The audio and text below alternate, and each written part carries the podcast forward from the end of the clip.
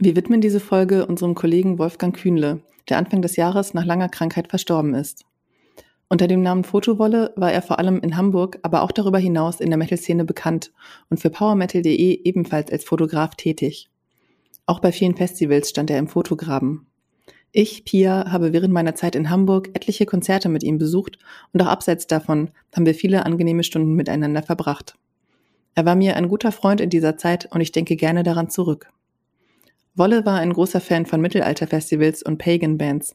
Deshalb haben wir diese Folge ausgesucht, um ihn noch einmal zu ehren. Unsere Gedanken gelten seinen Hinterbliebenen. Mach's gut, alter Freund.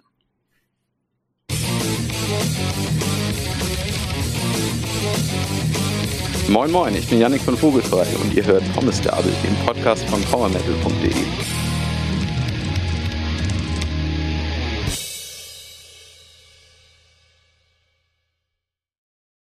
Hallo und herzlich willkommen bei Pommesgabel, dem Podcast von powermetal.de. Ich bin Pia und ich bin heute in meinem neuen Arbeitszimmer, in dem noch nicht so viele Pflanzen und andere Möbelstücke sind, die den Hall ein bisschen dämmen können. Also wenn ich ein bisschen hallig klinge, tut's mir sehr leid. Es wird sich in den nächsten Tagen, Wochen ein bisschen ändern. Ähm, ich bin nicht alleine. Bei mir ist mein Podcast-Partner Marcel. Hallo Marcel. Einen wunderschönen guten Tag, Pia, aus meinem ja, normalen Arbeitszimmer das ordentlich abgedämmt wird mit ganz, ganz vielen CDs.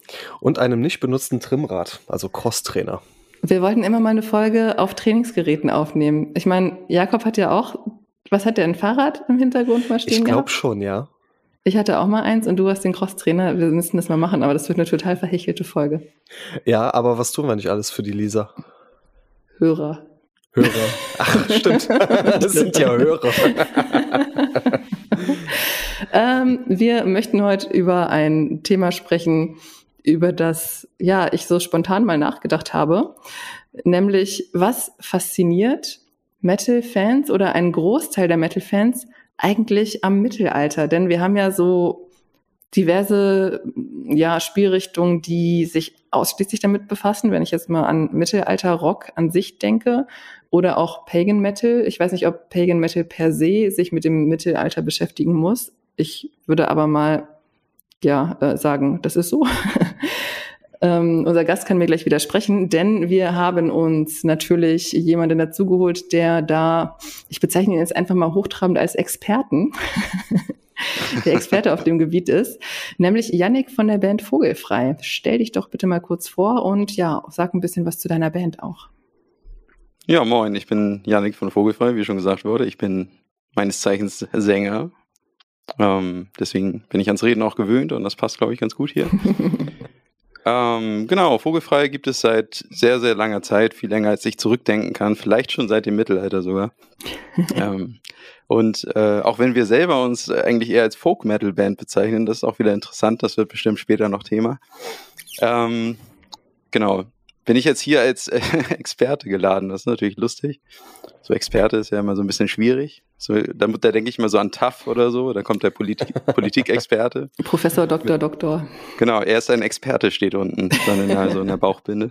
Ich glaube, der Begriff ist nicht geschützt. Also ich, ich glaube, alle dürfen sich so nennen. Ja, wie Profiler, wie ich neulich gelernt habe, auch nicht zum Beispiel. Oder Influencer. Ja, richtig, genau.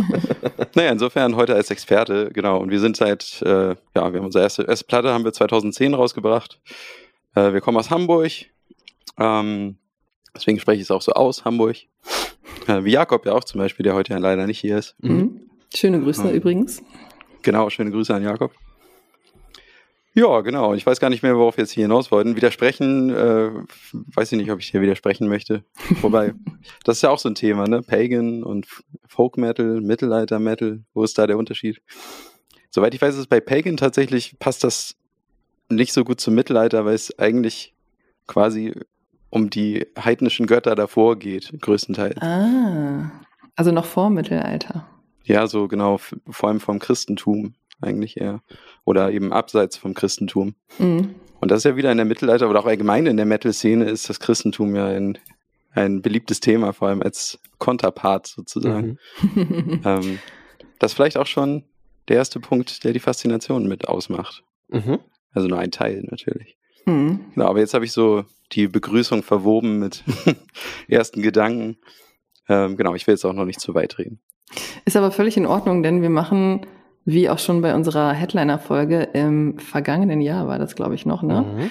Genau, machen wir eine Brainstorm-Folge. Das heißt, wenn wir etwas wirr durcheinander reden und in den Themen durch die Gegend springen, ist das völlig in Ordnung. Ja, das, das ist sehr angenehm. Das wird mit Sicherheit passieren. Kurzer Einschub an dieser Stelle. Als wir die Folge aufgenommen haben, sind Vogelfrei noch in der Produktion ihres neuen Albums gewesen. Das neue Album wird Titanium heißen und am 26. August auf den Markt kommen. Also wenn ihr euch für die Musik von Yannick interessiert, dann hört ab dem 26. August einfach mal in Titanium rein. Jetzt haben wir dich ja auch quasi als ja, Experten im Bereich des Mittelalters geladen. Wie war denn deine erste Begegnung mit der Thematik Mittelalter? Kannst du dich dran zurückerinnern, als du vielleicht das erste Mal eine Mittelalterband gehört hast oder als du das erste Mal mit der Thematik Mittelalter vielleicht auch außerhalb der Schulzeit konfrontiert wurdest? Meine früheste Erinnerung an sowas in der Richtung ist, dass ich als Kind auf einem, da war ich glaube ich sogar echt noch im Kindergarten oder danach oder so auf dem Mittelaltermarkt in Bergedorf war und ich weiß noch, dass der, der bei uns im Kindergarten der Koch war, der hat da quasi so die Kinder unterhalten so und hat dann irgendwie so eine Geschichte von so einer Prinzessin erzählt und so. Und ich fand das ganz cool da auf dem Mittelaltermarkt, aber das war jetzt nicht das große prägende Erlebnis, was äh, quasi eigentlich indirekt für vogelfreies Gründung zuständig gewesen ist oder so. Ähm, das kam dann doch später. Also ich habe halt tatsächlich erstmal einfach nur Metal gehört. mhm. Und äh, als ich neun wurde, kam halt Rammstein so in mein Leben und das war so, das war so der erste, na, nicht der erste Aha-Moment, aber ein sehr großer, der auch sehr viel mit mir gemacht hat, halt auch in meiner musikalischen Laufbahn später. Davor mhm. waren das dann so die Ärzte als ich noch ein bisschen kleiner war. Die haben nicht so viel mit dem Mittelalter zu tun, glaube ich. Nee, genau, genau, genau. Ähm, wobei es gibt bestimmt, wenn man sucht, findet man bestimmt einen Ärzte-Song, der mittelalterlich ist irgendwie. Ja, mit Sicherheit. Das kann ich mir vorstellen, weil die haben ja eigentlich alles gemacht. Aber wo du gerade auch schon Rammstein erwähnt hast, gab es da nicht eine Vorband von Rammstein, ich glaube aus Flake und Paul Landers bestehend, die auch ein bisschen in Ostdeutschland in diese Mittelalterschiene gingen? Hieß Richtig. Irgendwas mit B. Feeling B. Feeling B, genau. Ja, genau. Ich glaube auch äh, Christoph Schneider hat da zeitweise sogar getrommelt. Ja, genau. Das war dann so ein bisschen punkig auch ange, angehaucht. Und die haben tatsächlich auch den Traubentritt, das ist so eine ganz bekannte traditionelle Melodie, mhm. die auch sehr oft von Bandkollegen oder von uns sogar auch ver verwendet worden ist. Und das mhm. haben die auch gespielt damals. Da war auch so Folk drin, so ein bisschen. Jetzt gibt es ja wirklich ähm, so diesen Punkt, dass sehr viele Metal-Hörer äh, jetzt nicht so mit den typischen Mittelalter-Bands anfangen, so wie In Extremo, Schandmaul und, und Subway to Sally beispielsweise, sondern wirklich so mit Rammstein, Metallica halt wirklich so mit den Mainstream-Namen und erst dann in Richtung Mittelalter-Bands gehen. Wie sieht es denn da bei dir aus? Würdest du diese These auch unterschreiben? Also das ist tatsächlich genauso bei mir gewesen auch. Also Metallica hat äh, Finde ich, finde ich auch cool und hat aber nie so eine große Rolle bei mir gespielt, jetzt so als Beispiel. Mhm. Äh, da gehöre ich eher zu der Fraktion, die dann, wo einen die, die eingefleischten Metallica-Fans eher verhassen, die dann quasi das Black-Album cool fanden und mit dem Rest nicht so viel anfangen können, weil es so schön riffig ist halt. Aber das ist ein anderes Thema. Ähm, genau, aber ich habe halt, wie gesagt, dann kam Rammstein und dann kam irgendwie, dann ging es auch eher schon so in Richtung so Cradle of Filth und solche Bands, also oder mhm. Children of Bottom also auch schon härtere Metal-Bands. Und dann habe ich irgendwann tatsächlich äh, irgendwie das erste Mal in Extremo gehört. Und, und Subway to Sally Shan war also die, die üblichen Verdächtigen eigentlich. Und bin dann auch so ein bisschen auf die Suche nach Bands gegangen. Das hat mich total fasziniert, weil das irgendwie so das, was ich schon kannte, halt nochmal in eine andere Richtung erweitert hat. Eben mit diesen, vor allem mit dem Instrumentarium. Mhm. Ich kann mich daran erinnern, es gab damals ich glaube, entweder auf MTV 2 oder auf Viva 2 gab es immer an einem bestimmten Tag in der Woche abends so eine Art Metal-Show, wo dann halt entweder ein Live-Konzert gespielt wurde oder ähm, diverse Metal-Clips direkt danach abgespielt wurden. Und da bin ich das erste Mal auf den Namen In Extremo gestoßen, als ich einen Live-Clip von äh, Spielmannsfluch gehört habe. Hm. Und ähm, das ist auch, vielleicht greife ich da auch schon ein bisschen vorweg, ist es auch bis heute mein Lieblingssong von, von In Extremo was so ein bisschen den Anschluss gegeben hat, mich erstmal mit der Thematik auseinanderzusetzen. Und was ich ähm, ganz spektakulär finde, wo, wir, wo ich schon mal die Band anteaser, dass das die erste Band war, wo ich zum Konzert eingeladen wurde, also schon noch vor PowerMetal.de Zeiten, das war irgendwie 2004 oder 5. Ähm, mir wurde quasi eine, eine Freikarte innerhalb des Freundeskreises gegeben und ich hatte da eher wenig Lust drauf. Ne, sonntags abends, ich will lieber auf der Couch sitzen, anstrengende Schulwoche vor mir und dann wurde ich irgendwie dazu genötigt, dann mit auf das In Extremo Konzert, ich glaube, ähm, Essigfabrik zu fahren. Und das, was ich da mhm. gesehen habe, das war im wahrsten Sinne des Wortes ein Spektakel. Äh, mit, mit Feuer, Pyro und ähm, mit, mit dieses ganze Mittelalter-Flair, aber trotzdem Metal angehaucht. Und das fand ich sehr, sehr faszinierend. Und das ist wahrscheinlich auch der Grund, warum ich bis heute in Extremo noch sehr, sehr gerne höre. Ja, cool. So früh war ich, glaube ich, noch gar nicht auf dem Konzert. Ich glaube, es war 2006 das erste Mal auf dem Konzert mhm. von den Extremo. Aber das war ähnlich. Das war, der Unterschied war nur leider, dass es hier in Hamburg im Stadtpark war und es war hell. Und deswegen war das mit dem Pyrokram und so alles, naja, ihr kennt das ja, kommt nicht so zur Geltung. Mhm. Ja, aber also bei mir war das größtenteils ans Aufnahmen tatsächlich am Anfang, die mich da irgendwie fasziniert haben. Da habe ich mir die ersten Platten gekauft. Ich glaube auch Pferd und angespielt, wo Spielmannsfluch drauf ist, war auch mhm. mit die erste, die ich gekauft habe. Und der Song ist natürlich auch sofort hängen geblieben. In der Live-Version übrigens cooler, meiner Meinung nach. Ja, ja. Also gerade die Dudelsäcke, es klingt irgendwie viel lebendiger und extrem cool. Ich mache mal wieder die Antagonistin hier. Ich glaube, das ist man inzwischen von mir ein bisschen gewohnt. ich hatte nur so eine ganz kurze Phase, wo ich so ein bisschen diese Mittelalter-Rock, was weiß ich, Geschichte gehört habe. Und habe da so ein bisschen Subway to Sally gehört, ein bisschen in Extremo, aber hauptsächlich ein bisschen Schandmaul noch, hauptsächlich aber letzte Instanz. Wobei ah, ja. letzte Instanz nicht so wirklich da reinpassen, meiner Meinung nach. Die benutzen zwar eine Geige und ich glaube eine Drehleier oder sowas hatten die noch. Ich bin mir nicht mehr ganz sicher. Ein Cello, okay. Auf jeden Fall hatten sie so zwei Instrumente, wo man sagen könnte, okay, das sind keine modernen Instrumente im Sinne von keine E-Gitarre und so weiter, sondern eben klassische Instrumente. Inhaltlich, was so die Texte anging, haben die sich aber nicht wirklich beschäftigt mit mittelalterlichen Themen, so wie man es von gerade Schandmaul zum Beispiel kennt. Deswegen würde ich jetzt einfach mal die Frage in den Raum stellen, wann zählt es eigentlich als Mittelalter-Metal, beziehungsweise eben, ich fasse es jetzt mal zusammen, alles, was es so in dieser Richtung gibt mit Folk-Metal und Mittelalter-Rock und so. Wann zählt es denn eigentlich dazu? Sind es die Instrumente oder sind es die Texte oder muss beides vorhanden sein? Es gibt ja eben verschiedene Strömungen so. Ich finde zum Beispiel die Frage interessant, eben so Mittelalter-Metal wird ja oft halt so als Überbegriff genommen, halt auch für viele Bands so eben aus, äh, die so ähnlich sind wie wir auch. Das finde ich immer interessant, weil ich das Gefühl habe, dass viele dieser Bands eigentlich eher Rockbands sind. So, und das mag jetzt so ein bisschen kleinkariert wirken, so, aber Mittelalter-Metal, also mit der Gewichtung auf Metal, braucht dann auch, finde ich, noch ein bisschen mehr Metal-Einschlag, also eben sowas, was weiß ich, Double Bass-Einsatz oder gutturalen Gesang oder irgendwas, was noch ein bisschen mehr Heaviness reinbringt, sozusagen. Mhm. Ich finde auch zum Beispiel bei In Extremo ist das immer so auf der Grenze. Also es gab so Zeiten, so Sünder ohne Zügel oder so, wo ja. schon echt stärkere Metal-Anleihen drin waren, wo es ein bisschen, manche würden sagen, eine Rammstein-Ähnlichkeit vielleicht bekommen hat oder so. Aber insgesamt, jetzt auch so heute, ist das ja eher so Hardrock wahrscheinlich so mit mit historischen Instrumenten. Mhm. Was manchmal so in den Metal überschwappt. Ich, es, es ist bei uns auch so. Also, das kann sich auch von Song zu Song unterscheiden. Also, es gibt da manche Songs, die sind dann eben ein bisschen rockiger, manche sind ein bisschen metaliger. Aber ich glaube, es ging dir auch eher um den Mittelalter, also Aspekt darin. Mhm. Ja, das kann sehr unterschiedlich sein. Also, ich denke, dass die Instrumente auf jeden Fall eine Rolle spielen. Das sieht immer so, so bombastisch aus, sage ich jetzt mal, wenn da auf einmal acht Bandmitglieder sind oder so. Ne? Ja. Dann weißt du gleich, okay, die machen bestimmt irgendwas mit solchen Instrumenten. Ja, ist richtig. Oder tauschen die am besten die Instrumente noch. Mhm. Also durch, heute spielt der mal Harfe und dann spielt der andere da. Oder wie bei Tanzhut mit denen, die haben zwei Dudelsackspieler, glaube ich, ne? Mhm. Ja, auch abgefahren. Mindestens zwei, ja.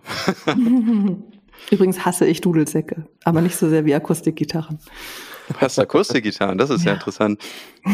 Also Dudelsäcke habe ich schon oft gehört und das ist auch, wenn man äh, in dieser Szene unterwegs ist und äh, wir haben jetzt zwar keinen Dudelsack in der Band, also ich spiele ab und zu Rauschpfeife, was quasi die, die Spielpfeife des Dudelsacks ist, mitten aus dem Mundstück, so eine Windkapsel. Ich hasse dran. alle Flöteninstrumente, außer Querflöte. Alles, was trötet. ne? genau. Ja, klingt alles so ein bisschen wie sterbende Enten oder Gänse oder so. Ich weiß nicht, irgendwie ist es es ist wahrscheinlich eine Tonhöhe oder so, die mich absolut nicht anspricht, aber egal. Ich muss sagen, also eine Zeit lang hatte ich auch, äh, habe ich auch das Gefühl gehabt, so, oh, Dudelsäcke, das ist irgendwie, habe hab ich langsam über, so hört man dann dauernd und sind so, die sind auch sehr unflexibel, so als mhm. Instrument, die können nur eine Lautstärke, die können oft auch nur eine Tonart oder so zweieinhalb vielleicht, ähm, haben einen kleinen Tonumfang, man muss, naja, aber irgendwie hat es auch was und irgendwie ist es auch ikonisch natürlich für diese Szene Und ich habe mal, ich weiß gar nicht, ob das jemand anders gesagt hat, ob ich mir das selber ausgedacht habe, weiß ich gerade nicht mehr. Aber irgendwie der Dudelsack ist die E-Gitarre des Mittelalters. Mhm. Das finde ich oh. ist irgendwie ein cooler Spruch. So. Ich Wer muss auch sagen, Props an dich selbst. Ähm, Vielleicht, keine Ahnung. Ich muss sagen, dass ich Tanzwut tatsächlich ziemlich cool finde, aber das ist wieder dieses Phänomen, dass ich dann nichts anderes mehr brauche. Also das ist dann die einzige Band mit Dudelsack, die ich höre mhm. und mag und alles andere, dann höre ich lieber Tanzwut. Ja, kann ich, kann ich verstehen. Ja, die haben ja dann auch noch so ein bisschen diese so Industrial Sounds da drin. Ja, genau. So. Ja. Das ist irgendwie auch eine coole Melange. Mhm. Definitiv. Marcel, was würdest du sagen? Ähm, braucht eine Mittelalter-Band oder Pagan Volk und so weiter, brauchen die, nein, Pagan hätten wir ja schon ausgeklammert, ne? Streichen wir das Pagan. aber bisschen, zumindest inhaltlich, aber auch musikalisch. Aber da können wir vielleicht noch später drüber reden. Mhm. Würdest du sagen, dass die Instrumente ausschlaggebend sind oder eher womit sie sich inhaltlich beschäftigen? Ich denke sowohl als auch. Ähm, ich musste gerade, äh, Yannick, bei deinen Ausführungen so ein bisschen an Feuerschwanz denken, die ja als hm. ähm, eine Art ähm, JBO des Mittelalter-Rocks angefangen haben, das Ganze vielleicht so ein bisschen mit, mit humoristischem Inhalt gefüttert haben und auf den letzten beiden Alben wirklich in diese Metal-Richtung gingen. Also, ja. dass die Musik hymnischer und die Gitarren metallischer und generell alles ein bisschen knackiger und härter auch wurde. Und das ist für mich eine sehr spannende Entwicklung gewesen, weil ich Feuerschwanz vorher keinerlei Beachtung geschenkt habe. Für mich war das einfach mhm. nur eine der vielen weiteren Mittelalterbands. Hab dann aber allerdings äh, mal hier mal ein Lied mitbekommen, da mal ein Lied mitbekommen, dann das letzte, also das vorletzte Album, was glaube ich vorletztes Jahr erschienen ist. Das war ähm, für mich schon sehr in Richtung Metal mit Mittelalterinstrumenten. Ja, und das äh, letzte, was ich ja dann auch mit dem Hauptmann ein bisschen besprochen habe in der Podcast-Folge, das war schon ähm, eine sehr, sehr gute Schnittmenge aus Metal-Elementen und Mittelalter-Elementen, mhm. wo man wirklich gemerkt hat, okay, die Band versucht jetzt beide Teile in äh, oder beide Parts in gleichen Teilen miteinander zu fusionieren. Ich finde die Frage unheimlich schwierig, weil ich äh, jetzt auch in leichter Vorbereitung auf die heutige Folge auch so ein bisschen an Gravedigger gedacht habe. Mhm. Äh, klassische Metalband, aber ich glaube, Yannick, du weißt, worauf ich hinaus will. Ja, ist ja auch, äh, auch textlich, ne? Genau. So. Ähm, die hatten Mitte der 90er hatten sie die sogenannte ähm, Mittelalter-Trilogie, bestehend aus Tunes of War, Excalibur und Knights of the Cross und haben da natürlich dann auch ein ums andere Mal eine Flöte abspielen lassen oder einen Dudelsack, klar zu den Tunes of War Songs. Und ähm, ich würde mich dagegen aber sträuben, dass Gravedigger in dieser Zeit zum Mittelalter-Metal gezählt haben, mhm. weil sie ähm, sie hatten zwar die Mittelalter-Themen, auch so diese ganz typischen Mittelalter-Themen, die ich auch als Geschichtsstudent irgendwie damit in Verbindung bringen würde, sprich ähm, äh, Unabhängigkeitskriege, ähm, die Kreuzzüge, wir haben König Artus Saga und die, Met die äh, Mittelalter-Bands von heute sie verbinden altes Liedgut damit oder als Instrumente, alte Texte, die Nibelungensaga beispielsweise, können sowohl die einen als auch die anderen dann äh, benutzen. Und wie gesagt, ich finde es sehr schwierig zu beantworten und ähm, weiß nicht, ob es überhaupt da eine Antwort drauf gibt, was mhm. in dem Sinne Mittelalter Rock, Mittelalter Metal halt auch wirklich ausmacht, was typisch ist und ob es eventuell eine Abgrenzung gibt, weil wenn es sowas temporär gibt, gibt es wie äh, Gravedigger. Ist natürlich dann schwer zu sagen, dass Gravedigger dann für drei oder vier Alben, sie haben es ja dann noch mal später aufgegriffen mit äh, The Clans Are Marching On, dass eine Band, die puren Heavy Metal gespielt hat, dann urplötzlich zu einer Mittelalterband wurden. Nur weil sie die Thematik und teilweise die Instrumente aufgegriffen haben. Ich würde sagen, wir machen mal eine Instagram-Umfrage dazu damit wir mal von euch da draußen die Meinung dazu erfahren. Das ist eine gute Maßnahme. Ja, das mhm. ist auch bei Amon Amarth ist ja auch so ein Beispiel die ja thematisch immer in, in dieser Wikinger-Welt und deswegen oft als Viking Metal bezeichnet werden mhm. und selber sagen, aber das ist totaler Blödsinn. Wir machen einfach Death Metal und ja. haben halt Wikinger-Texte. Das ist so ein ja. Nicht-Genre einfach. Also ich denke auch, dass es so, es geht um die Melange immer noch aus dem Ganzen, also die Kombination von Instrumenten, Inhalten und es muss so ein Flair entstehen. Es ist vielleicht wie bei Star Wars. So ist das jetzt ein Star Wars-Film, nur weil Star Wars draufsteht. oh, ist das, ist ja eine neue Folge. ja, genau. Da darf man auch nicht zu lange drüber reden, sonst werden alle wütend und mm. mich eingeschlossen. Zu dem, was Marcel gerade gesagt hat, fiel mir noch ein, ähm, da gibt's ja, oder da würden mir noch Blind Guardian einfallen, die auch in diese Richtung irgendwie gehen, aber. Auch mit diesem Fantasy-Touch halt. Genau, ja. das ist es halt, was sie so unterscheidet, dass die eigentlich eher so eine Fantasy-Welt aufbauen. Wenn ich mhm. jetzt mal, ich hoffe, dass ich die richtige Band damit zitiere, Halloween hatten doch auch mal einen Song, I'm living in a world of fantasy, reality ain't good enough for me. Ich glaube, auf mhm. dem selbstbetitelten Album war das drauf. Das kann gut sein. Und ähm, nee, gar nicht. Seven Sinners. Auf Seven Sinners muss es drauf gewesen sein. Mhm. Das ist nämlich, ich kenne zwei Alben und das sind die beiden. Und da war es, glaube ich, drauf. ähm, ja, deswegen habe ich mich auch gefragt, bei ganz vielen Bands, wo man dieses Mittelalter so drauf pappt, ist es ja doch irgendwo, oder kann es ja auch nur Fantasy sein, weil wir das Mittelalter ja weder aktiv erlebt haben, noch haben wir so eindeutige Zeitzeugnisse, die uns sagen, genau so ist es gewesen, sondern wir haben ein wahrscheinlich recht genaues Konstrukt irgendwann mal abgebildet, wie die Menschen damals gelebt haben. Aber man weiß ja auch nicht, wie viel zerstört wurde. Also ich sag mal, es ist ja nach Kriegen immer so, die Siegermächte schreiben die Geschichte und wer weiß, was da alles irgendwie auf dem Weg verloren gegangen ist, was man nie wieder erfahren wird. Von daher denke ich, dass es sowieso auch viel um diese Fantasiewelt geht, die man sich da erbaut. Würdet ihr dazu stimmen? Oder in die man abtaucht? Ja, also zum einen, wie Yannick schon gesagt hat, es muss halt einfach dieses Flair stimmen, ne? wenn ich auf einem Mittelaltermarkt bin. Ähm, in dem Sinne kann ich Buxat 2 sehr, sehr äh, empfehlen. Ähm, wenn ich auf einem Mittelaltermarkt bin und ich höre jetzt typische Mittelalter-Rockmusik, dann muss diese Atmosphäre einfach übertragen werden. Wenn ich jetzt beispielsweise auf dem Mittelaltermarkt bin und ich höre Gravedigger oder Blind Guardian, dann passt es nicht. Aber wenn ich Bands höre wie Tanzwut oder wie damals in Extremo, als sie wirklich als ganz ähm, einfache Folkband wirklich ohne Rock-Einflüsse angefangen haben, dann, dann stimmt das Flair. Diese Atmosphäre, die halt einfach zelebriert und rübergebracht wird. Das ist, denke ich mal, das A und O, zumal ich mich auch schwer tue, das Ganze als Mittelalter zu bezeichnen. Klar, man hat jetzt als außenstehende Person hat man irgendwie so ein bestimmtes Bild von Mittelalter, wenn man sich jetzt mal ähm, die Instrumente und die die Gewänder und die Kleidung anschaut und vielleicht auch die äh, die die äh, Redeweise. Aber wenn man dann mal bedenkt, dass das Mittelalter geschichtlich nur bis 1500 ging und danach eben die Neuzeit anfing, dann passt es nicht.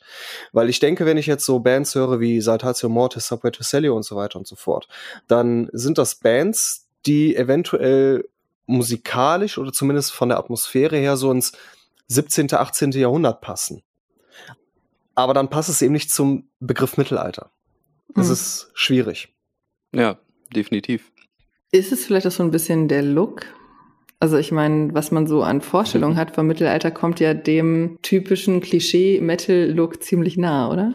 Ja, da wurde sich auch auf jeden Fall bedient. Ich bin immer noch bei dem Gedanken davor, glaube ich. Ich glaube, also es ist auch für uns immer interessant, eine interessante Frage gewesen, haben wir schon ganz oft in Interviews gestellt bekommen, wie wir das denn jetzt sehen mit dem Mittelalter, weil es ja eine, so eine romantisierte Variante ist quasi, in der man auf solchen Mittelaltermärkten dann sich, also ein bisschen, man blendet so ein bisschen die negativen Dinge aus und macht sich so, ein, so eine schöne eigene Version vom Mittelalter. So Mittelalter-Light quasi. Ja. Und äh, bei uns ist es auch so textlich, das ist halt kein Geschichtsunterricht, sondern das ist dann schon mehr Herr der Ringe als Geschichtsunterricht. So. Weil das auch, glaube ich, unterhaltsamer ist.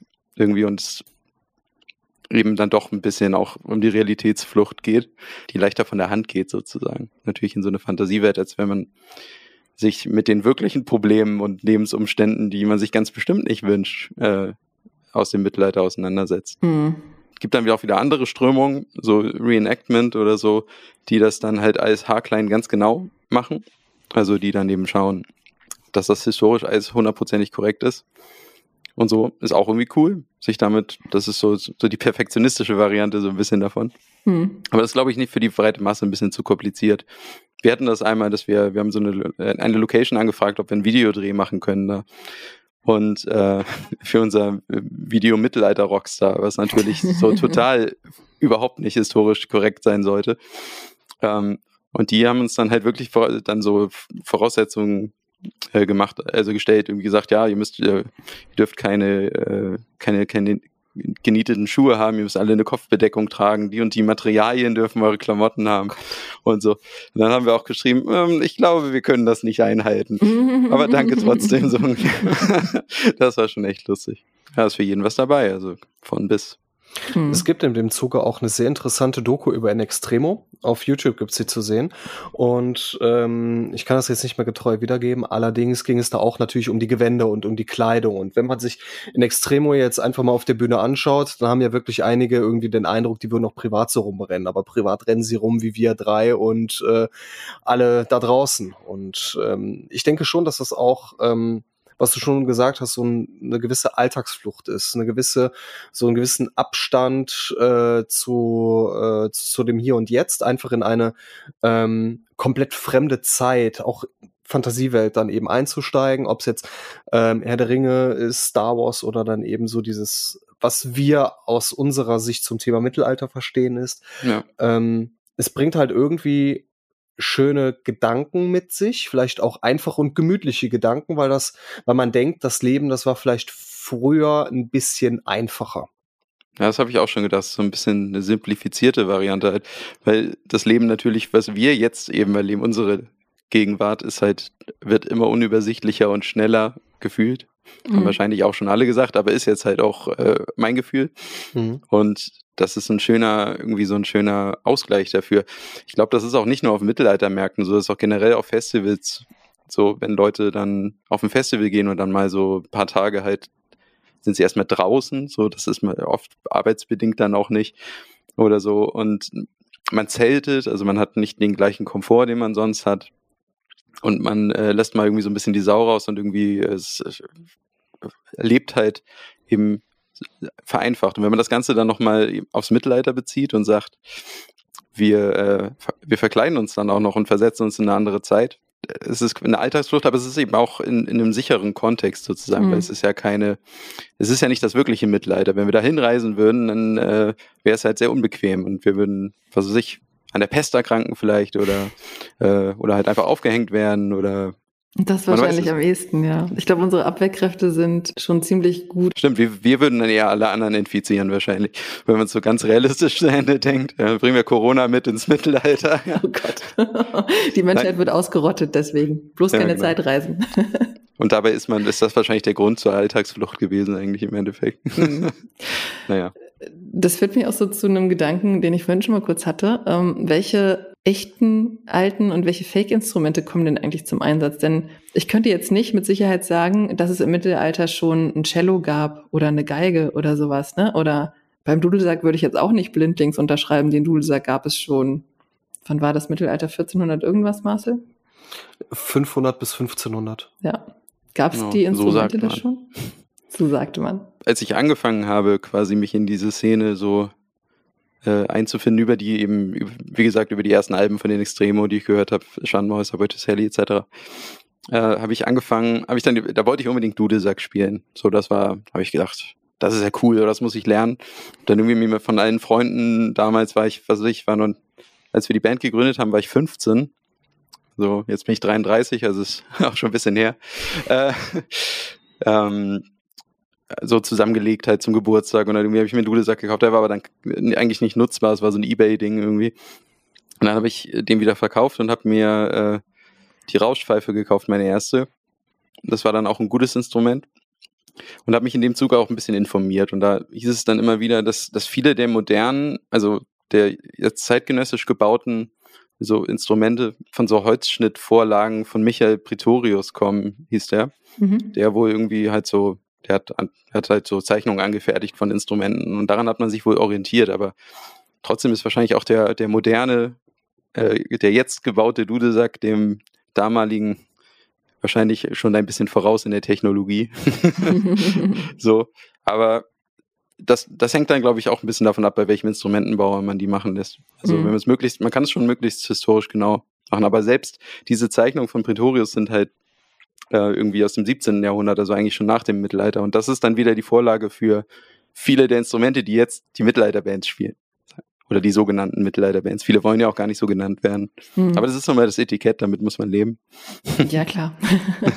dann weiß jedenfalls jeder, was gemeint ist. Ich glaube, man kriegt es ziemlich schnell aufgedrückt. Also sobald irgendwie eine Geige dabei ist, kriegt man schon mal oder äh, hat, läuft man schon mal Gefahr in diese Richtung deklariert. Ja, da ist es ja auch schon so, dass die Geige hat sich ja auch, glaube ich, erst später dann so in der Renaissance Richtung Barock dann halt so richtig weiterentwickelt. Und vorher gab es dann so Fiedeln oder sowas und so. Wie hieß nochmal der Vorgänger vom Cello? Habe ich jetzt gerade vergessen. Fällt mir bestimmt später nochmal ein irgendwann. Bratsche, Cembalo. Ähm, äh, Gam Gambe heißt das, glaube ich, genau, Gambe. Viola da Gamba oder so. Okay. Vielleicht sah das auch jetzt wieder nur eine Bezeichnung für Viola. Wer weiß das so genau? Google das. Viel Spaß. Google das und schreibt uns fiese Nachrichten. Es gibt auch tatsächlich Leute, die jetzt noch sich coole neue in Anführungszeichen Mittelalterinstrumente auch einfallen lassen. Also hier Ingo Hampf von Subway to Sally zum Beispiel, die hat, äh, als sie mit den Akustikkonzerten angefangen haben, mit der, ich glaube, die erste Nackttour, hat er die sogenannte Geierleier gespielt. so, das ist auch kein, kein Originalinstrument, aber passt halt total in diese Ästhetik, so ein Seiteninstrument. Mhm. Bisschen wie, wie eine Laute oder so, aber ein bisschen komplexer noch. Ja. Es gibt ja auch Bands, die ein Akkordeon einsetzen. Da würde mir jetzt spontan Finsterforst einfallen. Wobei ich da jetzt ja. wieder nicht sicher bin, machen die nicht doch Pagan Metal oder machen die Black Metal? Ist auch ein Keyboarder bei denen, glaube ich, ne? Der Akkordeon spielt. Quasi ich auf glaube, dem Keyboard. das sieht ganz lustig aus, das Instrument, das er spielt. Äh, auf jeden Fall. Ja, kann auch sein, dass das sich geändert hat oder mal anders war oder so. Mhm.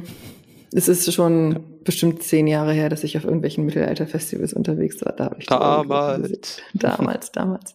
Ähm, aber was ist denn so, oder welche Untergenres gibt es und was sind so die Unterschiede? Hm, spannend. Da sind wir wieder bei Pagan genau. und bei Folk Metal und bei. Ich könnte jetzt, ich könnte jetzt ehrlich gesagt nicht so genau sagen, wo jetzt der Unterschied zwischen Folk Metal und Pagan Metal. Na, wobei. Also Pagan hat wohl die Wurzeln tendenziell, also würde ich jetzt tendenziell eher beim Black Metal suchen. Mhm. Also es gibt auch Pagan Black expli explizit.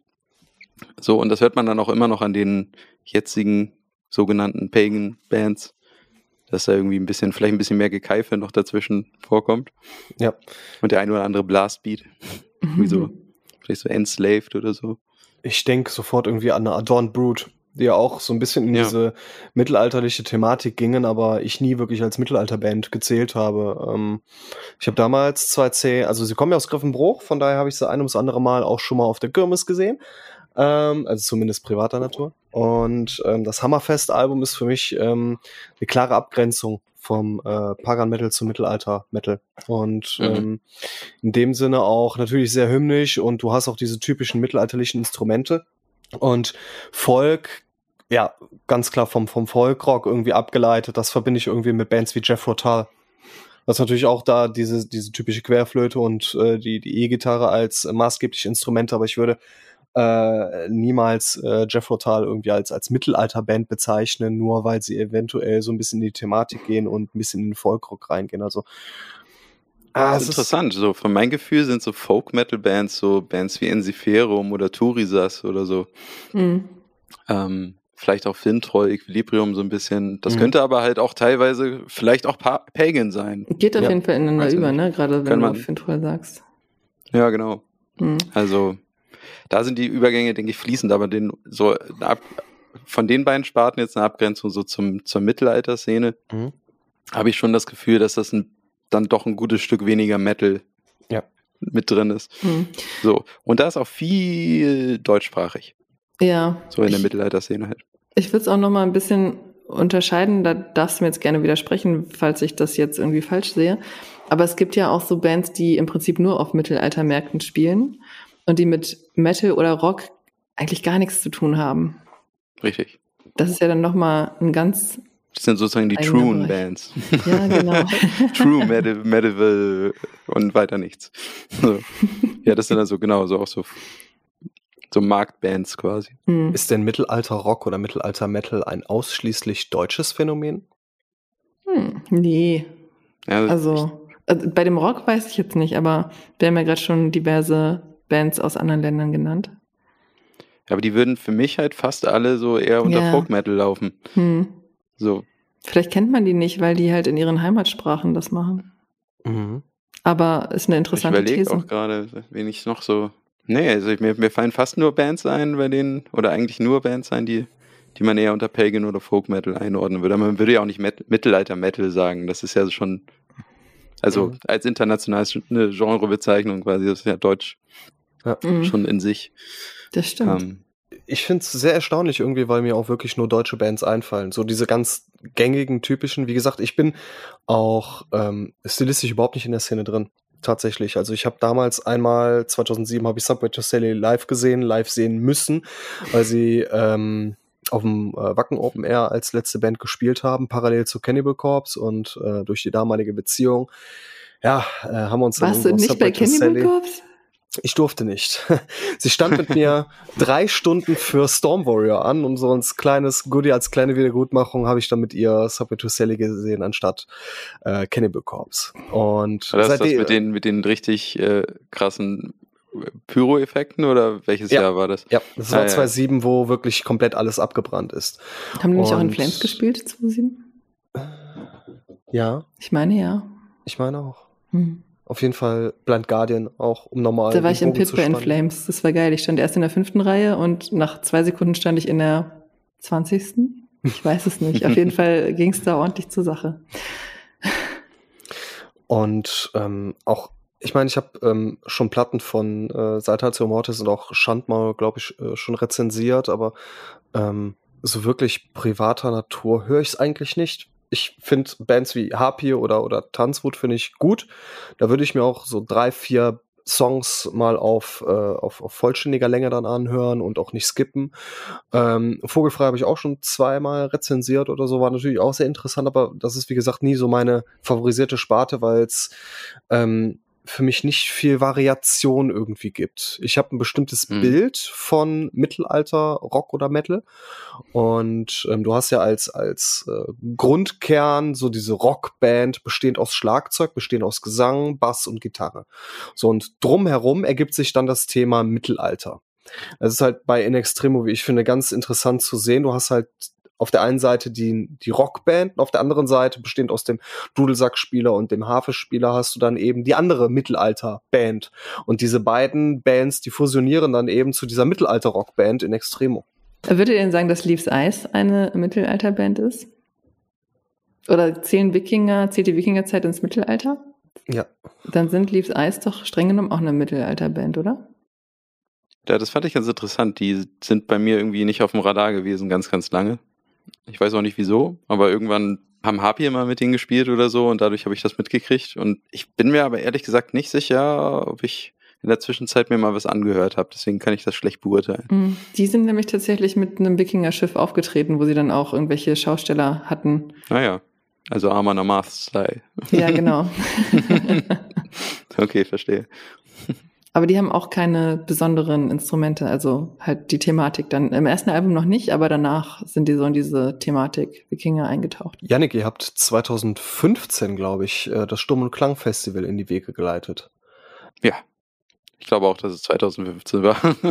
unter, unter welchem Motto oder mit welchem Gedankengang wurde das in die Wege geleitet? Oder gab es da irgendwie Berührungspunkte zwischen dem, zwischen dem Thema Festival und Mittelalter für euch im Vorfeld, so dass ihr sagen wolltet, okay, wir wollen jetzt ähm, wie soll ich sagen, das Ganze vielleicht so ein bisschen in die Mittelalterschiene eintauchen lassen oder einfach nur befreundete Bands und da waren halt die ein oder anderen Mittelalterbands dann auch dabei.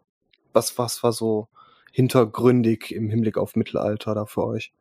Also der Grundgedanke war, dass das ein, eigentlich einfach ein großes Release-Konzert werden sollte. Für unser Album damals, Sturm und Klang, was eben rauskommen sollte. Mhm. Ähm, und da haben wir dann gedacht, das ziehen wir ein bisschen größer auf in Hamburg und machen da so ein Festival draus. Und wenn das cool läuft, dann machen wir das halt einfach weiter so. Dann haben wir uns erstmal, erstmal haben wir uns äh, genremäßig dann auch so in unserer Umgebung quasi orientiert. Also, also alles war tatsächlich aber auch Folk-Metal-Bands oder so. John Brute waren ja auch da. Mhm. ähm, ich weiß gar nicht, wer sonst noch so alles da war. War aber auf jeden Fall, waren, waren auch viele Freund, befreundete Bands. Ähm, ich glaube, Off-Limits, Harpiel, und bestimmt noch jemand anders. Schon wieder so lange her. Naja, und das, das war so unser Plan und das hätten wir sicherlich auch weitergemacht, aber dann war wohl das, uns das so ein bisschen zu heikel dann mit Corona und so. Mhm. und es gibt sowas nicht so viel jetzt im Norden. Also es gibt natürlich es gibt das Hörnerfest, irgendwie legendäres, cooles, mhm. familiäres Festival, da wo auch das Headbangers Open Air stattfindet. Da gibt es das Heathen Rock. Ich weiß nicht, ob es das noch gibt. Genau, das Heathen Rock ist mir auch eingefallen. Da haben wir auch schon mal gespielt. Vor vielen, vielen Monden. Ähm, ich weiß jetzt eigentlich nicht, ob die das jetzt irgendwie in einer provisorischen oder in einer Online-Variante oder so vielleicht weitergemacht haben. Mhm. Auf jeden Fall gab es da jetzt nicht so wahnsinnig viel und da haben wir uns gedacht, können wir aber auch sowas mal aufziehen. Beim nächsten Mal haben wir es dann aber schon, glaube ich, oder beim übernächsten weiter geöffnet und auch so NDH-Bands oder sowas mit reingenommen. Haben wir mit Stahlmann dann, also Stahlmann hatten wir dann quasi so als große Band noch dazu geholt oder als größere. Mhm. Und äh, auch andere. Aber wir haben uns dann wieder entschlossen, das thematisch wieder ein bisschen engmaschiger zu machen, also wieder ein bisschen eher auf alles, was, was eben in der Mittelalterszene so mhm. en vogue sein könnte. da gibt es ja auch mehr als Damals. genug, denke ich. ja, definitiv. Und da gibt es ja auch verschiedene äh, Spielweisen mittlerweile. Gibt es ja noch die, noch die Piratenbands oder irgendwie solche Sachen. Das gehört mhm. ja auch irgendwie damit dazu. Marcel, wann waren denn die Piraten aktiv? So, also diese klassischen, die theoretisch gibt es ja immer noch Piraten, aber. Ja, Gute Frage. Kann ich so ad hoc nicht beantworten. Ich denke mal okay. auch so, also wenn ich so ein bisschen an, du, du weißt es bestimmt, Yannick, du als Hamburger Jung, wann so Störtebecker und, und äh, Konsorten irgendwie in der. Sind äh, Wikinger nicht eigentlich auch Piraten und heißen nur anders? Oder überfallen Piraten andere Schiffe ausschließlich? Nicht ausschließlich, aber tendenziell glaube ich schon. Okay, ja. und die Wikinger haben eher auf dem Land überfallen und und waren dann auch mal am Schiff unterwegs. Sind da hingeschippert, haben sich alles geholt und sind wieder nach Hause gefahren. Genau. Richtig. Dann so die Küste entlang, alles ange angezündet. genau. Das haben wir doch alle bei Vikings gelernt. Deswegen die Pyro-Effekte immer. Genau, richtig. Schönes Feuerchen. Du hast gerade schon mal einen sehr schönen, ähm, ein, schönes Wort namens On Vogue genannt. Was ist denn für dich im Mittelalter on Vogue? Was könnte man so als ganz, ganz typisch und beliebt äh, auf Mittelaltermärkten ansehen? Außer jetzt beispielsweise den typischen Honig, äh, Honigweinstand, an dem ich mir dann ein ums andere Mal so einen Gratis-Cocktail dann gebe und dann leicht angetrunken dann über den restlichen Mittelaltermarkt stolziere. Dieses eklige pappsüße Zeug. Also ja. ich glaube, ich glaube, das macht schon viel von der von der Faszination aus. Tatsächlich wie, wie Reinhard, Reinhard Grebe sagt, äh, Met ist Wein aus Honig, der sehr schnell dreht. ähm, ja, also ich denke, wie gesagt, dass viele, viele Freuden, die man so auf dem Mittelaltermarkt hat, natürlich das als Outdoor stattfindet, also draußen halt, dass man draußen unter freiem Himmel irgendwie wieder, äh, eben wie gesagt, so eine Art einfacheres Leben führt. Hm. Und sich nicht so viele Sorgen machen muss. Und da gibt's so schöne Sachen wie zum Beispiel den Zuba. Das ist sehr beliebt, mm. denke ich. Mm. Ähm, ich kann das auch ehrlich gesagt immer alles. Ich, ich spiele zwar Konzerte da, aber ich gehe da selten selber so hin. Einfach auch schon so aus Zeitgründen. Also klar, wenn wir da sind, dann, sind, dann wandern wir da auch mal so ein bisschen rum, dann trinken wir sicherlich auch den einen oder anderen Met. Aber wir erleben gar nicht so viel vom Lagerleben, würde ich das jetzt mal nennen. Mhm. Aber ich glaube, wenn ich, äh, wenn ich da lagern würde, dann wäre, glaube ich, das, was mir da Spaß machen würde, mich tatsächlich ans, ans, irgendwie ans Lagerfeuer zu setzen und Akustikgitarre zu spielen. Akustikgitarre. das finde ich immer cool, auch gerade wenn dann Kollegen da sind, die andere interessante Instrumente spielen oder so, man findet sich da so zusammen, das stelle ich mir cool vor. Aber zurück zum Zubern. Da gibt's dann große, ne, so große Holzzuber mit heißem Wasser, wo man sich reinsetzen kann. Und dann äh, so ein bisschen, bisschen so einfache Sauna mhm. vielleicht. Und es gibt natürlich sehr gutes Essen in der Regel. Mittlerweile bestimmt gibt es bestimmt auch vegane Alternativen. so, aber ich glaube, so das Kernige ist schon immer noch im Vordergrund. Mhm. Ja.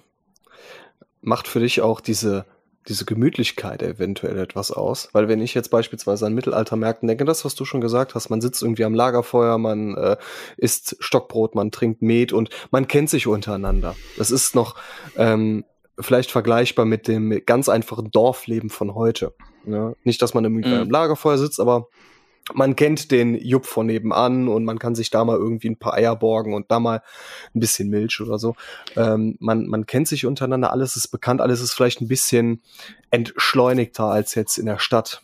Und ähm, für mich hat, für mich gibt es eigentlich so ein, ähm, so ein paar schöne Parallelen, gemütliche Parallelen zwischen dem Mittelalter-Feeling, das was ich jetzt irgendwie als Mittelalter-Feeling bezeichnen würde, und dem Dorfleben, was ich halt auch von meiner äh, Wohnsituation von eins noch kenne. Da gibt es auch so die eine oder andere Schnittmenge. Ja, ich denke, das lässt sich verbinden. Also, und es ist ja auch so, dass man gleich viel aufgeschlossener ist. Das kennt man mhm. ja schon von Festivals. So, in der Stadt ist man so dran gewöhnt, dass man irgendwie äh, sich in, den, irgendwie in die Bahn drängelt oder so. Mhm. Und da ist es dann eher so, dass, dass man dann halt auch Leute anspricht einfach und irgendwie eine gute Zeit zusammen hat. Vielleicht mit mhm. Med. Oder eine Akustikgitarre oder so. Und ich glaube, ich glaube, so ein Mittelaltermarkt ist einfach auch äh, natürlich irgendwie spricht auch alle Sinne an. Da gibt es ja dann bestimmte Gerüche, die man sonst so vielleicht nicht gewohnt ist, irgendwelche, irgendwelche coolen Gewürze oder so, oder natürlich Feuergeruch, irgendwie. Es gibt viele Feuerschalen, es gibt natürlich gebratenes Essen, es gibt irgendwie alles Mögliche. Schweiß, kennt man auch vom Festival vielleicht. So. Und natürlich gibt's viel zu sehen und es ist irgendwie äh, ohne dass irgendwas flimmert. Das spielt, glaube ich, eine große Rolle. Hm.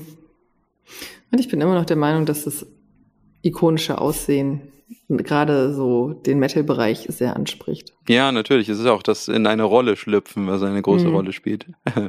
ja.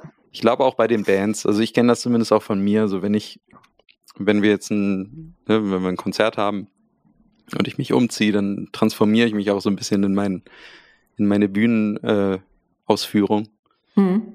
Hast du da so einen inneren Prozess, der da passiert? Also es ist für mich auf jeden Fall, ich fühl, es fühlt sich auch so an, also ich, ich laufe zum Beispiel auch fast nie mit offenen Haaren rum und eigentlich nur bei Konzerten mache ich die dann auf.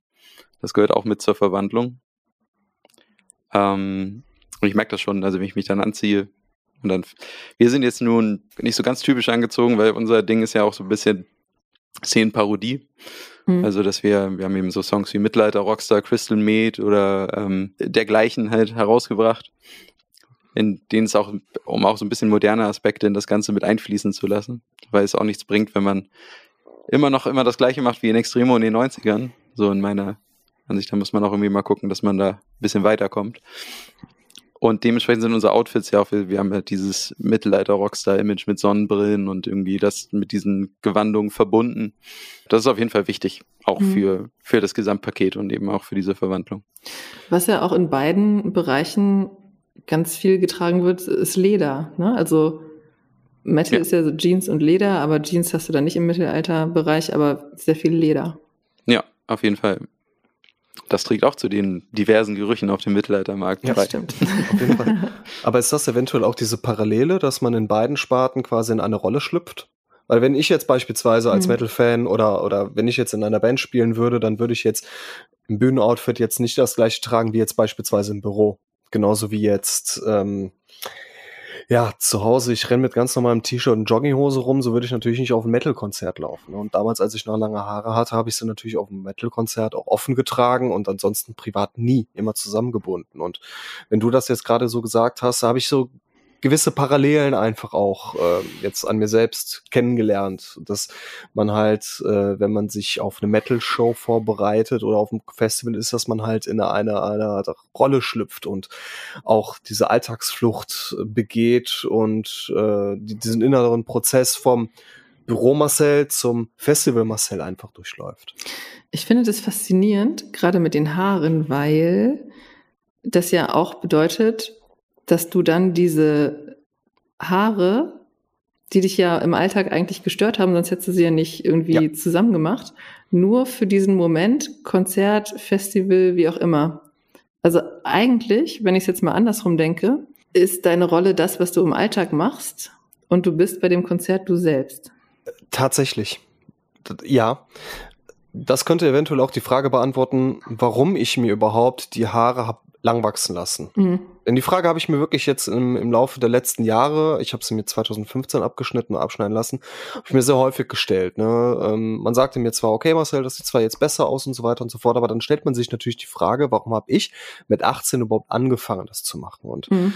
ich fühle mich ähm, einfach auf Konzerten ähm, oder auch generell auf Festivals einfach wohl. Ich kann nicht selbst sein und ohne äh, ohne die Befürchtung zu haben, irgendwie ähm, diffamiert zu werden aufgrund meines Aussehens. Ich habe früher vor zehn Jahren habe ich nur Bandshirts getragen und ähm, die Haare auch immer quasi zusammengebunden, aber ähm, man hat gesehen, in welche musikalische Sparte man mich hätte stecken können. Und jetzt, wenn ich einfach nur ein Hemd anziehe oder so, könnte man alles von mir denken.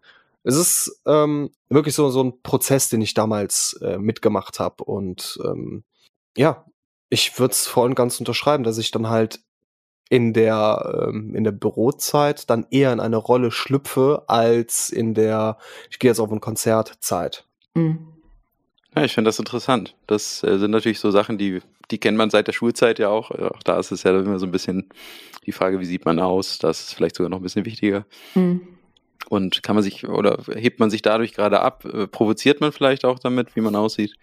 Ähm, für mich ist es mittlerweile so, dass ich, ich glaube, ich würde meine Haare auch so offen tragen, wenn das nicht so unglaublich unpraktisch wäre. also, ja. Weil meine Haare gehen auch mittlerweile halt schon bis knapp über meinen Hintern und wenn ich die jetzt noch offen tragen würde, dann ist, dann fängt das schon mit dem Schal an, dass es nervig ist, den umzulegen, so ungefähr. Und deswegen, das ist dann so meine, so ein bisschen geordnete Variante, wenn ich die dann eben zu, im Zopf trage. Und das sind aber, also ich sehe das auch, ich habe es vielleicht eben auch nicht ganz richtig ausgedrückt, aber ich empfinde das auch nicht wirklich als eine Rolle, die ich spiele, wenn ich dann auf die Bühne gehe. Also ich habe nicht das Gefühl, dass ich da nicht ich selbst bin, sondern eher, dass dann so ein anderer Teil von mir einfach hervorkommt, mhm. der sonst halt vielleicht manchmal eben nicht so hervorkommt. Das ist auch vielleicht besser so, weil ich weiß nicht, ob ich immer so sein wollen würde, wie ich mich auf der Bühne gebe. Das ist manchmal auch nicht so gesund, glaube ich. Mhm. Ich glaube, das ist, das ist eine ganz gute Balance. Ja. So zwischen dem quasi Yannick in Zivil und Yannick auf der Bühne. Zumal ja jeder wirklich so seine zwei Seiten hat. Mehr. Zivil und, und, ja. ähm, und, und hobbymäßig. Und das gibt's ja auch, ich weiß nicht, ob das aus der Psychologie kommt, wir hatten das aber irgendwann mal in der Schule, dass du ja verschiedene Ichs hast. Also wenn du zum Beispiel ein Kind hast, dann hast du das Vater-Ich und zu deinen eigenen Eltern bist du dann aber das Kind-Ich. Dann gibt's ja, ja ein Arbeits-Ich und keine hm. Ahnung, ne? die ganzen verschiedenen Rollen, die man so ausfüllt in seinem Leben. Also gibt es dann den Zivil-Janik und den Bühnen-Janik und es gibt den Mittelalter-Janik und den Neuzeit-Janik. Irgendwie so. Genau. Dann gibt es vielleicht noch den, den Zocker-Janik, äh, irgendwie Gamer-Janik, wie auch immer, und den. Da sagst du jetzt was. Den Gitarristen-Janik. Was für eine wunderbare Brücke. Musikschulleiter Janik. Ich wollte sie eigentlich anders schlagen, weil du vorhin schon Vikings erwähnt hast, was ja eine Serie ist. Und es gibt eine andere Serie, die so in diese Kerbe schlägt, namens Witcher. Und Witcher oh, basiert ja. auf einem Computerspiel. Das ist korrekt. Eigentlich basiert es auf einem Buch. Okay, aber beides. Dem das also Computerspiel also, Ich denke, das Computerspiel war aber ausschlaggebend dafür, dass es diese Serie gibt. Und ähm, es gibt auch viele PC-Spiele, die so im Mittelalter oder daran angelehnt sind, beziehungsweise so eine Fantasiewelt schaffen, die da so spielt. Und ich denke, dass die Schnittmenge zwischen Gamern und Metal-Fans sowieso ziemlich hoch ist.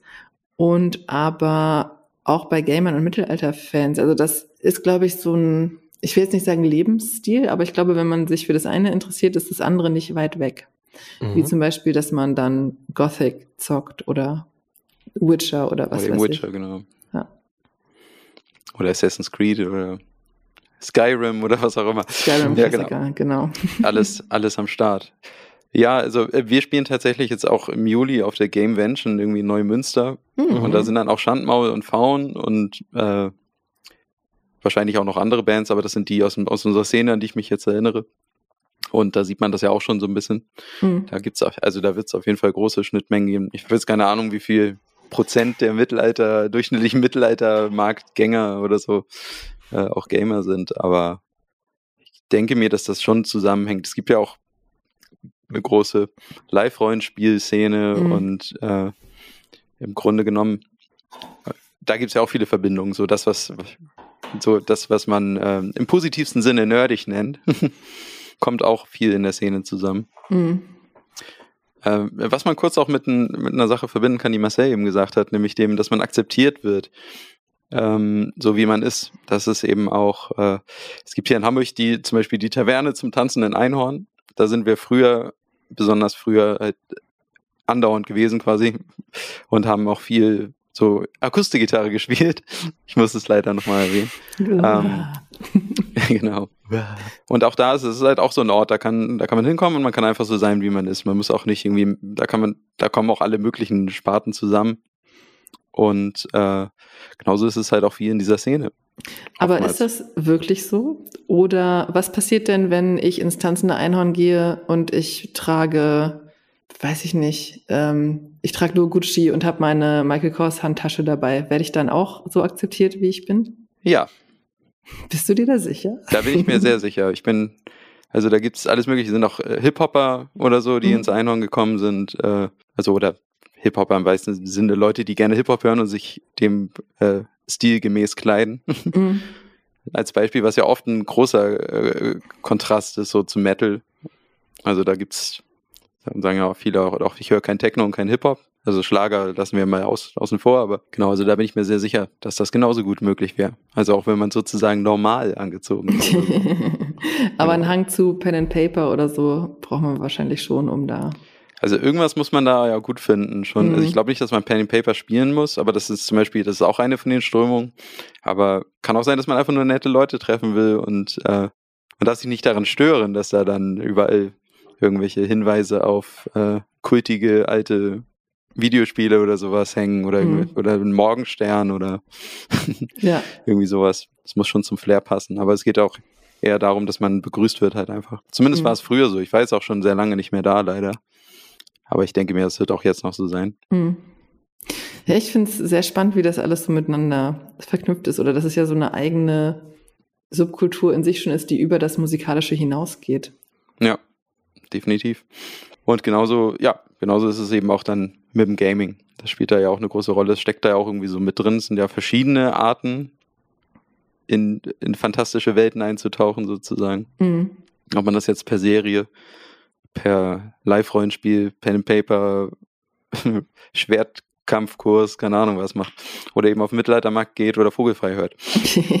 oder meinetwegen auch Feuerschwanz natürlich oder andere Bands. Hm. Marcel, bist du eigentlich Gamer? Du hast eine PlayStation 4. Das ich habe eine PlayStation 4, ja. Ähm.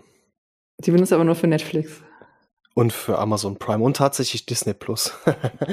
äh, ja, ich habe eine Playstation und ich habe mir das letzte Spiel wirklich vor, ich glaube, anderthalb Jahren oder so geholt. Mhm. Und ich habe früher sehr viel gezockt als 10, 11, 12-Jähriger. Aber das waren halt üblicherweise so diese typischen äh, Jump-and-Run-Games, die du irgendwie als, als Jugendlicher gezockt hast, wie Spyro the Dragon, Crash Bandicoot und so halt. Alles schön mhm. bunt und irgendwie rumrennen in einer, in einer fremden Welt, in einer kompletten Fantasiewelt. Und äh, das letzte Spiel, was ich mir geholt habe aus Nostalgiegründen, war Tony Hawk dieses ah, ja, Re-Release cool. äh, von 1 und 2, aber auch aufgrund des ich Soundtracks. Ich habe zwei gespielt, glaube ich, auch damals, genau wegen des Soundtracks. Also Großartig, einfach Wenn so Bad gut. Religion dabei ist und so. Ah, oder Offspring. Ähm, ja, natürlich. Einfach nur toll. Also ich kann es sehr gut verstehen, dass man halt äh, sich äh, irgendwelche Games zu Gemüte führt, um dann in eine andere Welt einzutauchen. Das mache ich auch mit Tony Hawk, um einfach in dieses frühere Ich einzutauchen. Darum habe ich das jetzt so, so in dieser Woche sehr exzessiv gespielt, ähm, weil ich einfach diese unbeschwerte Zeit von damals halt einfach nochmal heraufbeschwören wollte und dieses Feeling einfach nochmal bekommen wollte. Ähm, tatsächlich bin ich allerdings ein Gamer im ganz, ganz klassischen Brettspiel-Sinne weil wir uns hm. jeden Donnerstag treffen mit sechs Leuten. Ganz, ganz liebe Grüße an dieser Stelle an meine Leute und Brettspiele spielen. Ähm, das sind jetzt aber nicht diese typischen Mensch ärgere dich nicht Spiele oder Monopoly, sondern äh, sowas wie Scythe oder ähm, ähm, Anno 1800, äh, Terraforming Mars oder ähm, was haben wir jetzt noch gespielt? Oder Zombicide oder so. Das heißt, auch wieder ganz, ganz interessant, so für diese, für diesen Zeitraum von drei oder vier Stunden. Klar, man trinkt Bier, man futtert ein paar Snacks dazu, aber man taucht halt ein in einen Charakter, in ein Spiel und ist da erstmal komplett versunken. Auch sehr förderlich ist dabei, dass wir im Keller von Simon spielen und es da keinen Empfang gibt. das heißt, man oh wird ja, auch nicht, ja. man, man wird auch nicht durch, durch Handys oder so abgelenkt, sondern man kann wirklich in dieser Zeit sehr geballt irgendwie auch am, am, am Spielgeschehen teilnehmen, am Ball bleiben.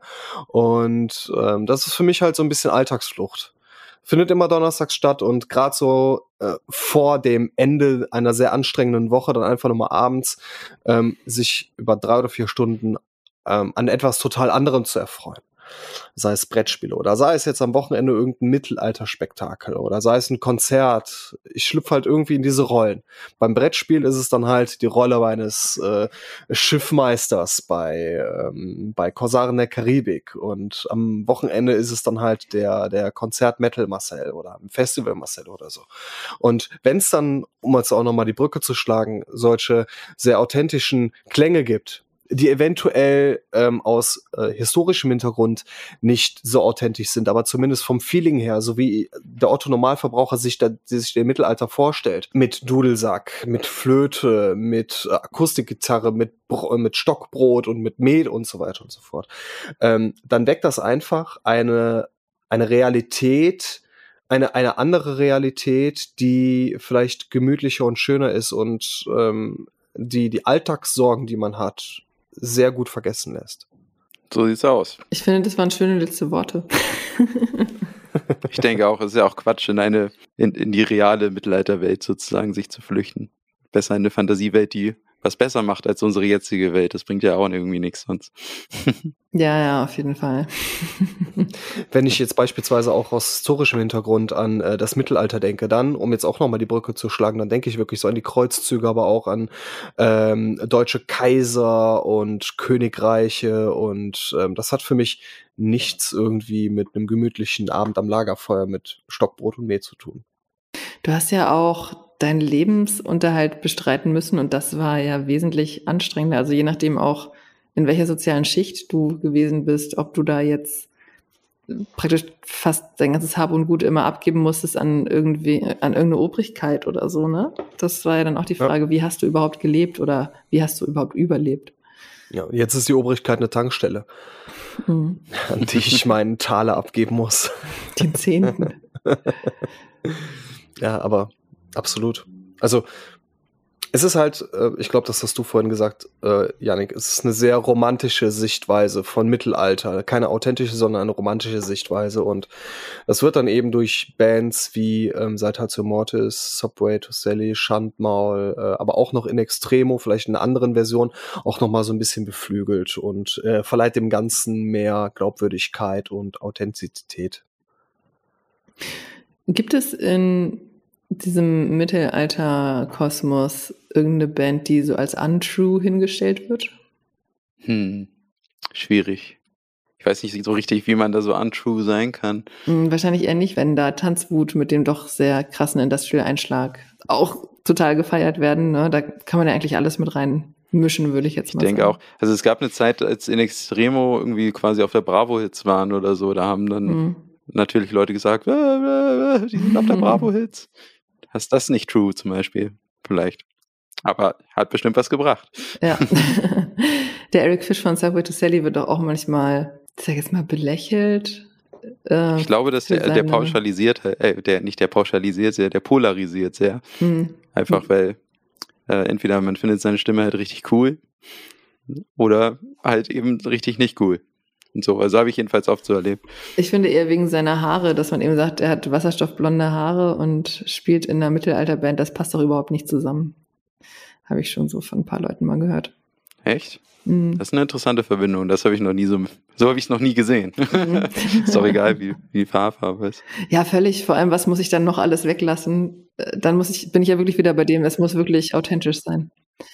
Ja, und außerdem ist das bei Subway to Sally sowieso totaler Quatsch, also weil die auch nur wirklich nicht, nicht mhm. so eine Marktband waren, die sich irgendwie angezogen haben wie im Mittelalter, das haben sie nie gemacht. So, worüber wir auch gar nicht gesprochen haben, sind natürlich auch die Schnittmengen zur Gothic-Szene, so, und da sind Subway to Sally auf jeden Fall auch auf einigen Alben, mit einigen ja, Alben auf jeden Fall durchaus haben, äh, in die Richtung gegangen. Und äh, ich glaube auch, dass die optisch eigentlich, also was die Bühnenoutfits angeht, eher an der Szene orientiert sind als mhm als jetzt eben ja. in der Mittelalterszene ja, im eigentlichen. Sinne. Also eine These wäre jetzt, ähm, ob jetzt beispielsweise in Extremo eine Band der neuen deutschen Härte ist, genauso wie Letzte Instanz und so weiter und so fort, nur mit einem mittelalterlichen Background. Gibt es das Thema Mittelalter-Rock und Mittelalter-Metal überhaupt? Dann. Oder sind es einfach nur Bands wie jetzt Subway to Sally, eine Gothic Rock, eine Gothic Metal Band mit mittelalterlichem Hintergrund oder ähm, in Extremo mit äh, einer Band der neuen deutschen Härte mit mittelalterlichem Hintergrund. Du meinst jetzt, sind Amon Amarth nicht eigentlich eine Death Metal Band und keine Viking Metal Band? Genau, dieses, dieses Phänomen, ja. Mhm. Kommt wahrscheinlich darauf an, wie genau man sich damit auseinandersetzen möchte. Landläufig ist es wahrscheinlich angenehmer zu sagen, oh, das, nee, dann packen ja. wir die ganzen Bludesack-Bands in eine in ein Etikett sozusagen. Dann kann man das äh, direkter erkennen. Aber ich denke, wenn man sich näher damit auseinandersieht, das Genre-Denken ist ja auch viel zu eingeschränkt. Das kann man ja so nicht kann man ja gar nicht so pauschalisieren bei, bei vielen Bands. Vielleicht ist es genauso bekloppt wie Female-Fronted Metal zu sagen, einfach nur, ne? Ja, aber das ist halt dieses, äh, dieses Schubladendenken, ja, diese Berufskrankheit, die wir haben, weil jedes Mal, wenn wir Alben anlegen müssen, müssen wir da auch den, das entsprechende Genre da anlegen. Und wenn ich jetzt beispielsweise die neue Saltatio Mortis habe, dann ist es für mich einfacher zu sagen, es ist Mittelalter Rock oder Mittelalter Metal, anstatt zu sagen, es ist eine Band der neuen deutschen Härte mit mittelalterlichem Hintergrund. Definitiv. Ich, mhm. ich habe auch, ich verstehe auch, warum das so ist und ich finde es auch selber praktischer, wenn ich anderen Leuten davon erzähle. Aber auf deine quasi, auf deine Frage mhm. zurückgeführt, denke ich, dass es äh, einfacher ist, die alle so zusammenzufassen. Und das ist aber, dass man sicherlich, mhm. man könnte sicherlich bei jeder Band genau gucken, wie sieht das denn bei denen aus? Ist das jetzt eine Gothic-Band mit Post-Pagan Black Metal. Marcel, was eigentlich mit Rhapsody Keine Ahnung. Psychedelic Doom Hip Hop. Ja, das ist, äh, das ist äh, Hollywood Metal. Aber darüber würde ich dann mit Jakob nochmal sprechen. Ja, wir können nicht über diese Band sprechen, wenn Jakob nicht dabei ist. Das stimmt. Aber du sprichst ja auch von Vogelfrei von einer Folk, Rock, Folk, Metal Band anstatt von einer ähm, Mittelalter-Band. Ja, weil, weil es diese Songs gibt, die halt eben auch über diese Thematik hinausgehen und mehr Metal-Einflüsse haben. Es gibt einige mhm. Songs, mhm. die, die glaube ich, ganz gut in, die, in diese typische Mittelalter-Rock oder Mittelalter-Metal-Schiene mhm. passen, aber es gibt dann eben andere, die ein bisschen darüber hinausgehen und ich glaube, das ist auch so ein bisschen unser Ding. Und ich finde Folk-Metal auch allgemein einfach ein bisschen, mhm. das, das kann mehr einschließen. So, es geht ja nicht immer um Mittelalter bei uns halt. So, da bin ich dann auch wieder jetzt eher bei der, bei der Thematik, bei der textlichen Thematik aber auch bei der Instrumentation, weil wir tatsächlich ja eigentlich mhm. so von diesen Original-Mittelalter-Instrumenten ja nur die Rauschpfeife drin haben. So Cello und Geige, das ist ja schon was, was man, das, mhm. also zumindest so wie die das spielen, kommt das aus der Klassik. Das ist ja dann so viel später. Und äh, deswegen finde ich das, wenn man jetzt so ganz genau drauf guckt, und bei seiner eigenen Band macht man das dann vielleicht auch nochmal, dann würde ich halt eher sagen, hey, das ist Folk Metal, weil ähm, ja, weil das eben Folklore in vielerlei Hinsicht textlich und musikalisch eben beinhaltet. Und das eben das Ding ist, worum es geht. Nicht ganz speziell ums Mittelalter. Aber mittlerweile weiß ich auch, dass das nichts bringt, das so zu erzählen. Und deswegen sagen wir auch dann mal, okay, ist halt Mittelalter-Metal. Und ja, wir kokettieren damit ja auch eben mit unseren Songs. Also mhm. es gibt immer Mittelalter-Rockstar, magst du Mittelalter? Oder so. Da kommt das dann auch textlich drin, weil wenn es bringt ja nichts, hm. so, dann, dann, dann, lieber, dann lieber direkt thematisieren. Habt ihr noch andere Aspekte, die ihr reinbringen Ironisch. wollt, oder wollen wir zu unserem letzten Punkt kommen? Also ich habe gar nichts mehr. Es ist auf jeden Fall ähm, ein, ein Gespräch, was mir sehr, sehr viele interessante äh, ja, Gedächtnisstützen bringt und sehr viele Gedankenpunkte, die ich eventuell vorher noch nicht so hatte. Aber ähm, mich würde es einfach mal interessieren an euch, liebe Hörer und Leser da draußen, wie ihr denn überhaupt das seht. Gibt es ähm, Mittelalter Metal im klassischen Sinne oder ist es dann jetzt im Fall von Band XY einfach nur Metal mit mittelalterlichem Hintergrund oder mit mittelalterlichen Texten, Instrumenten, wie auch immer? Das würde mich mal interessieren. Schreibt uns sehr, sehr gerne. Genau. Wir können noch erörtern, ob ähm, Mittelalterrock eigentlich Schlager ist, aber ich glaube, das schenken wir uns jetzt mal. Ja, das ist auch ein interessanter Aspekt. Ist ja vor allem sehr rübergeschwappt in den letzten Jahren, spätestens seit Santiano halt irgendwie. äh, aber das ist wahrscheinlich ein Fass, was wir jetzt nicht noch aufmachen sollten. Ein Zuber, den wir nicht noch aufmachen sollen. Wollt ihr da draußen, dass wir uns auch noch in diesen Zuber setzen? Schreibt uns, dann machen wir das vielleicht. ja, ja, ich komme auch gerne nochmal wieder, genau. Janik, was hörst du gerade gerne als Mittelalter-Song? Ähm, also Mittelalter-Song, den ich jetzt gerade gerne mag, das ist schwierig, weil wir sind ja gerade dabei, ähm, ein Album zu produzieren. Und traditionsgemäß höre ich in der Songwriting-Phase und auch mhm. fast noch bis in die Mix-Phase eigentlich keine Musik aus unserer Szene sonst noch. Weil ich, weil ich, also klar, man orientiert sich manchmal, man hört dann mal bei dem oder dem und dem neuen Release rein von jemandem, damit man so ein bisschen auch auf dem Laufenden bleibt.